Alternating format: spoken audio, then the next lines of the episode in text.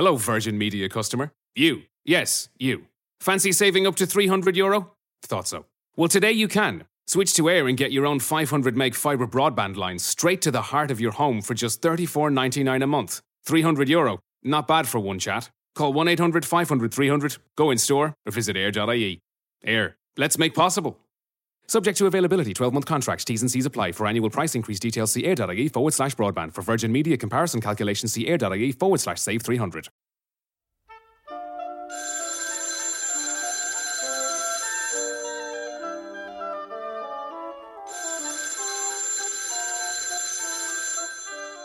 Алло, кто это? Директор? Ну какой же это директор? Это Анна Несмеева и наш подкаст. Не волнуйтесь, сейчас все будет. Ну, конечно же, все будет. Снова с вами подкаст «Кто говорит» и Анна Несмеева. Сегодня у нас с вами, друзья мои, мега интересная тема. Мы поговорим с вами о фейках, о видео, о виртуальной реальности, о доверии и даже немножечко о переписи населения. Пожалуй, с последнего и начнем. А, надо сказать, что с 15 октября по 14 ноября на территории России пройдет всероссийская перепись населения. И, как всегда, у нас есть небольшая путаница. Перепись населения называется 2020, а проходит она в конце 2021 года. Почему? Да потому что она была запланирована на прошлый год, была отменена из-за коронавирусных ограничений и проводится год спустя. А, хотя, конечно, тут есть законный вопрос, а, как быть с сегодняшними ковид-ограничениями, когда заболеваемость и смертность в разы выше, чем было год назад. Но, как отмечают представители Росстата, а, переносить и откладывать ее уже больше невозможно, и проще тогда не проводить вообще. Но проводить ее нужно. Поэтому Росстат агитирует всех пройти перепись удаленно через госуслуги, но, тем не менее, и в вашу дверь могут постучаться живые переписчики. А, если вас это интересует, а, вы можете а, зайти на госуслуги, либо на Росстат, либо погуглить, по Яндексить эту тему, и вы найдете массу разговоров. Нужна ли нам перепись, не нужна ли нам перепись, и что нам делать, когда выбор приходит непосредственно в ваш дом. Ну, хорошо, если это письмо. А что делать, если это переписчик? А, тот же SuperJob буквально на днях провел опрос и выяснил, что ухудшение эпидемиологической обстановки увеличило число отказов от участия в переписи в полтора раза. Буквально за две недели в полтора раза чаще люди собираются игнорировать перепись. А, и при этом, а, что удивительно, собираются они ее игнорировать не только в реальном виде, с приходом переписчиков, но и в виртуальном. А, хотя непонятно, как онлайн-перепись может отразиться а, на вашем эпидемическом статусе. А, зачем вообще перепись нужна? Казалось бы, в государстве есть масса, масса, масса всяких баз у министерств, ведомств, там, начиная от ЗАГСов и районных архивов, заканчивая силовиками. Но надо вам сказать, что э, документы, которые там хранятся, и реальный э, статус дел отличается во всем мире достаточно сильно, а в России отличается в разы.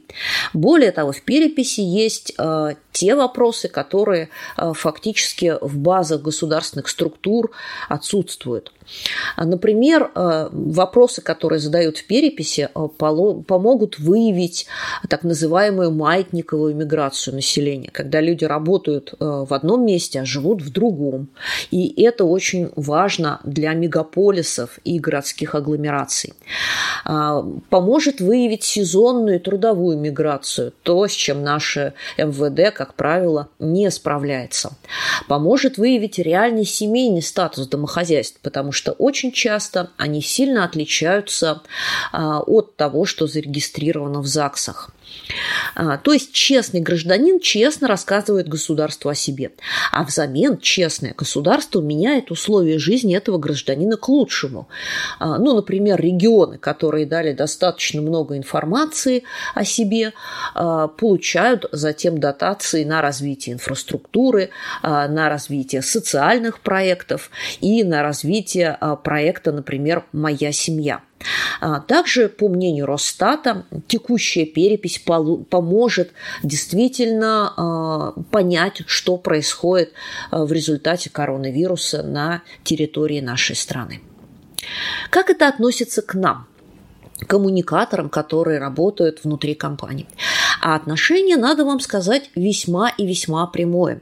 Потому что то, как люди реагируют или не реагируют на перепись, и то, как мы, а, собственно, сами в ней участвуем, то, как государство ее продвигает и какие решения оно принимает на основе этой переписи, полностью отражается как в капельке воды внутри компании. Мы с вами проводим ежегодные исследования.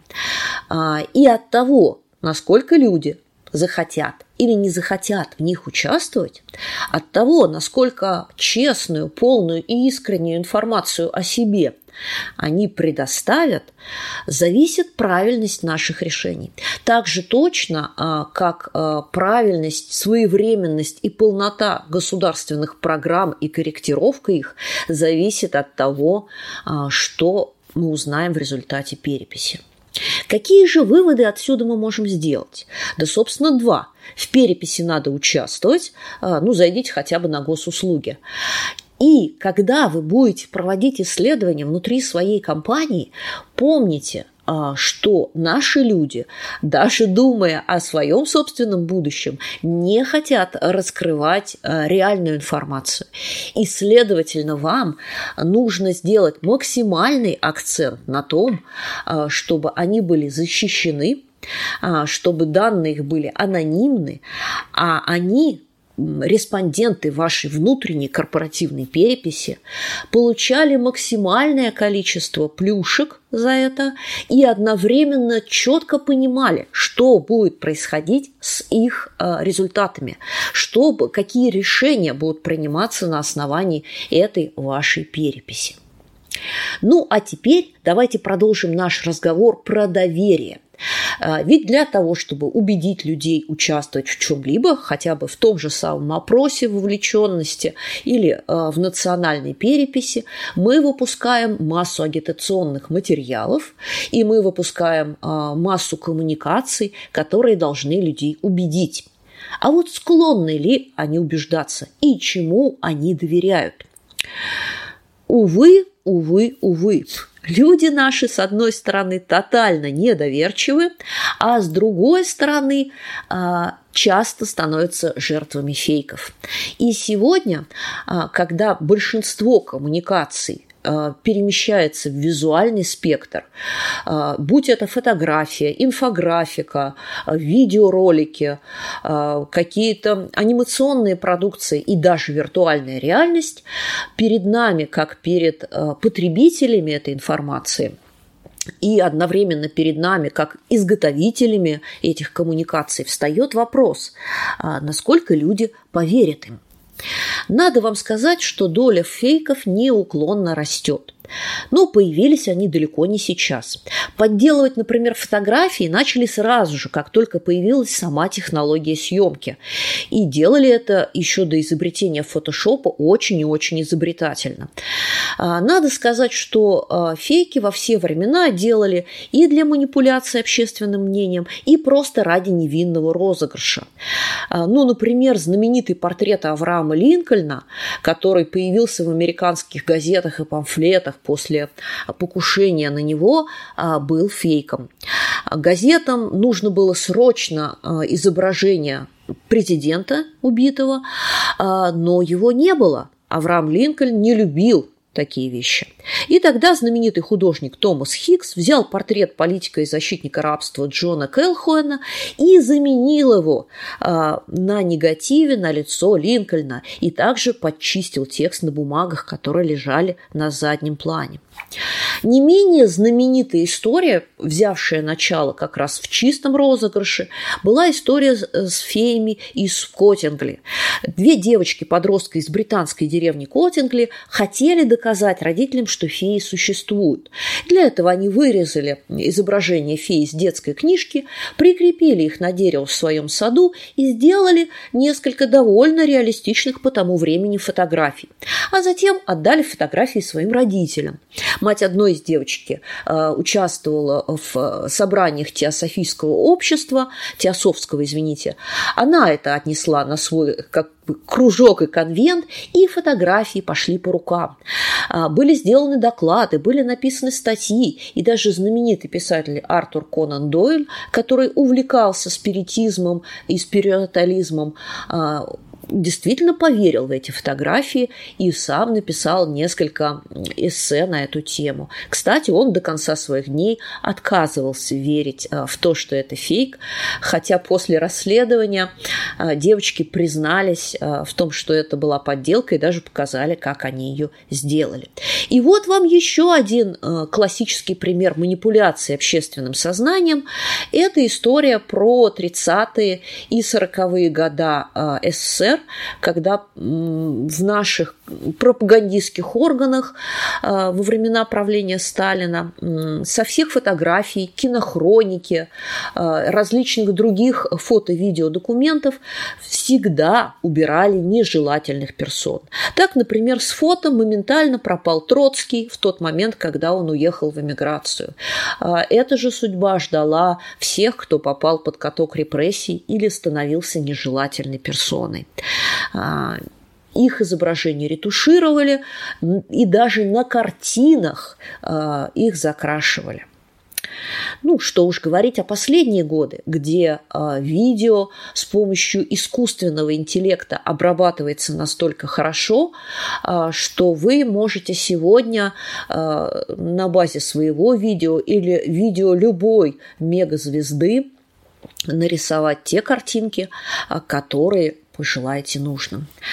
И здесь э, возникает вопрос, можем ли мы верить тому, что публикуют газеты, например, расследуя э, дипфейки э, Барака Обамы и Дональда Трампа, э, действительно независимые расследователи пришли к тому, что это была попытка опорочить их.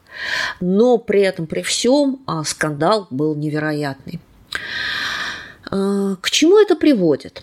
Это приводит к тому, э, что, с одной стороны, мы все больше и больше э, рискуем утечкой наших личных данных э, через виртуальную реальность, например, VR-очки и возможности VR-обучения, и то, что предлагают сделать нам социальные сети с нашими фотографиями, видео и даже теми самыми очками виртуальной реальности, которые планирует запускать Facebook в в своем исследовательском проекте «Эго 4D», э, мы рискуем стать жертвами таких вот качественных и некачественных манипуляций.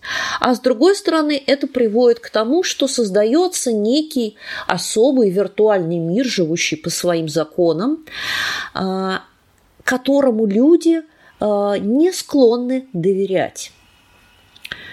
А так как же нам с вами использовать вот эту самую виртуальную реальность, использовать э, наши видео и фотообразы в наших коммуникациях? Мне кажется, здесь нужно соблюдать тот самый здоровый баланс, э, который э, позволит нам создавать достоверность, то есть использовать а, реальные фотографии и реальные видеозаписи ваших реальных сотрудников, а с другой стороны а, серьезно подумать над такой темой, как виртуальные персонажи и маскоты, которые действительно стали очень популярны сегодня во всех виртуальных коммуникациях. Ведь от маскота, от выдуманного персонажа никто не ждет подделанных действий, просто потому, что он с самого начала уже нарисованный. Подумайте над этим. А, и да, помните, что вы в ваших официальных коммуникациях, используя фотографии и видео ваших реальных сотрудников, обязаны получить от них письменное согласие на использование их личных персональных данных, а, как того требует а, действующее российское законодательство. Ну а в завершении нашего сегодняшнего э, пятничного блога маленькая новость на заметку. В Ивановской области сотрудники ФСИН поймали кота-наркокурьера с марихуаной. Но коту удалось сбежать. Искать преступника не будут, потому что, по заявлениям наших правоохранителей, кот – животное вольное. Подумайте над этим. Ну, а я с вами прощаюсь до следующей недели. Обязательно подпишитесь на наш подкаст. Я лично слушаю его в Кастбоксе – Можете это сделать в Apple подкасте, SoundCloud, на Яндекс Музыке или ВКонтакте. Впрочем, на любой подкаст-площадке вбивайте слова «Кто говорит», Анна Несмеева, слушайте нас и пишите комментарии. Обязательно. Мы очень, очень их ждем. А я прощаюсь с вами до следующей недели.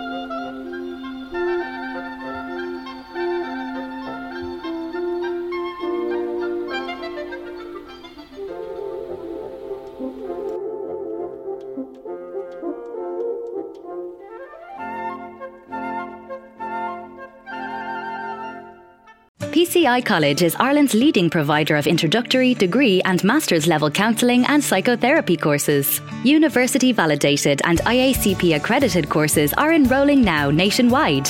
Take the next step in your career path with PCI College. Visit pcicollege.ie for details now.